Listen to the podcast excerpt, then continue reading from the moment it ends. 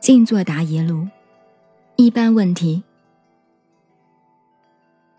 有家庭儿女、为生活奔波忙碌的人，可不可以静坐呢？当然可以，静坐是最好的休息。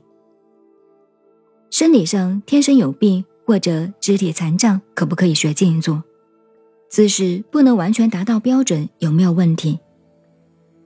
静坐主要的目的在心静，并不一定在乎姿势。心静了就是静坐，所以当然可以。没有师傅指导，可不可以自己修学静坐？会不会走火入魔？可以啊，没有什么不可以。现代人最流行讲走火入魔，其实没有什么火，也没有什么魔，只是静坐的理论、静坐的方法搞不清楚。再加上下意识里有一些神秘观念，引发精神思想不纯净，自己造成幻境，这便叫做走火入魔。像宋明理学家们大都讲究静坐，从来没有走火入魔过，因为他们静坐的要旨重在于养心，讲究的是思想纯净，所以没有什么走火入魔这些鬼话。是不是在禅堂才能静坐呢？静坐是否一定要烧香、穿法衣再入座？不一定，随便哪里都可以坐，无处不可以坐。信仰佛教的人才要在佛堂、禅堂静坐，不信仰佛教的人哪里都可以坐，什么衣服都可以，什么形式都可以。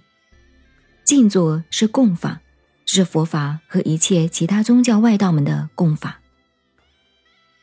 静坐可不可以使身体恢复健康呢？可以。过度疲劳、爱困的时候，可不可以静坐？疲倦想睡的时候，静坐是休息。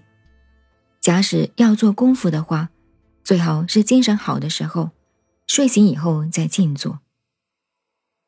静坐是不是一家要吃素，在家人吃荤，可不可以静坐呢？都可以。什么时候静坐最好？是否需要在固定的时间静坐？什么时间都可以。道家喜欢子午卯酉，那是配合阴阳家的物理自然法则，注重时辰静坐，是做道家炼丹功夫用的。平常没有时间的限制。感冒生病时可不可以静坐呢？当然可以。感冒生病会好得快一些。很嘈杂的工作环境，可不可以静坐呢？可以静，不一定要静坐。在嘈杂的环境里摆出静坐盘腿的姿势，人家看你是怪象。其实心静在哪里都可以。有便秘、痔疮或者驼背的人，可不可以静坐？可以，心静对一切病都有利。怀孕的人可不可以静坐呢？可以，可是没有练过盘腿的孕妇，最好不要盘腿静坐。怀孕以前有盘腿习惯的，当然可以盘腿，这都没有关系。有精神病的人，包括先天或者后天受环境影响的，可不可以静坐呢？静坐后对他有没有帮助？这个要看情形，也需要有人辅导。理论上，静坐对精神病者绝对有好处。但是没有适当的人照顾辅导，有时反而引起他更多的幻想，不太好。静坐的人可不可以常喝冰水呢？看习惯而定，依照养生之道，最好少喝为妙。静坐后可否立刻洗澡？这个没有问题。吃饱后可否立刻静坐呢？初学静坐的人刚刚吃饱了，不能静坐。因为肠胃正忙着消化，不适合静坐。对静坐已经有心得的人来讲，吃饱了马上去静坐，一下子就消化了。初学的人最好吃饱以后休息半个钟头到四十分钟以上再上座。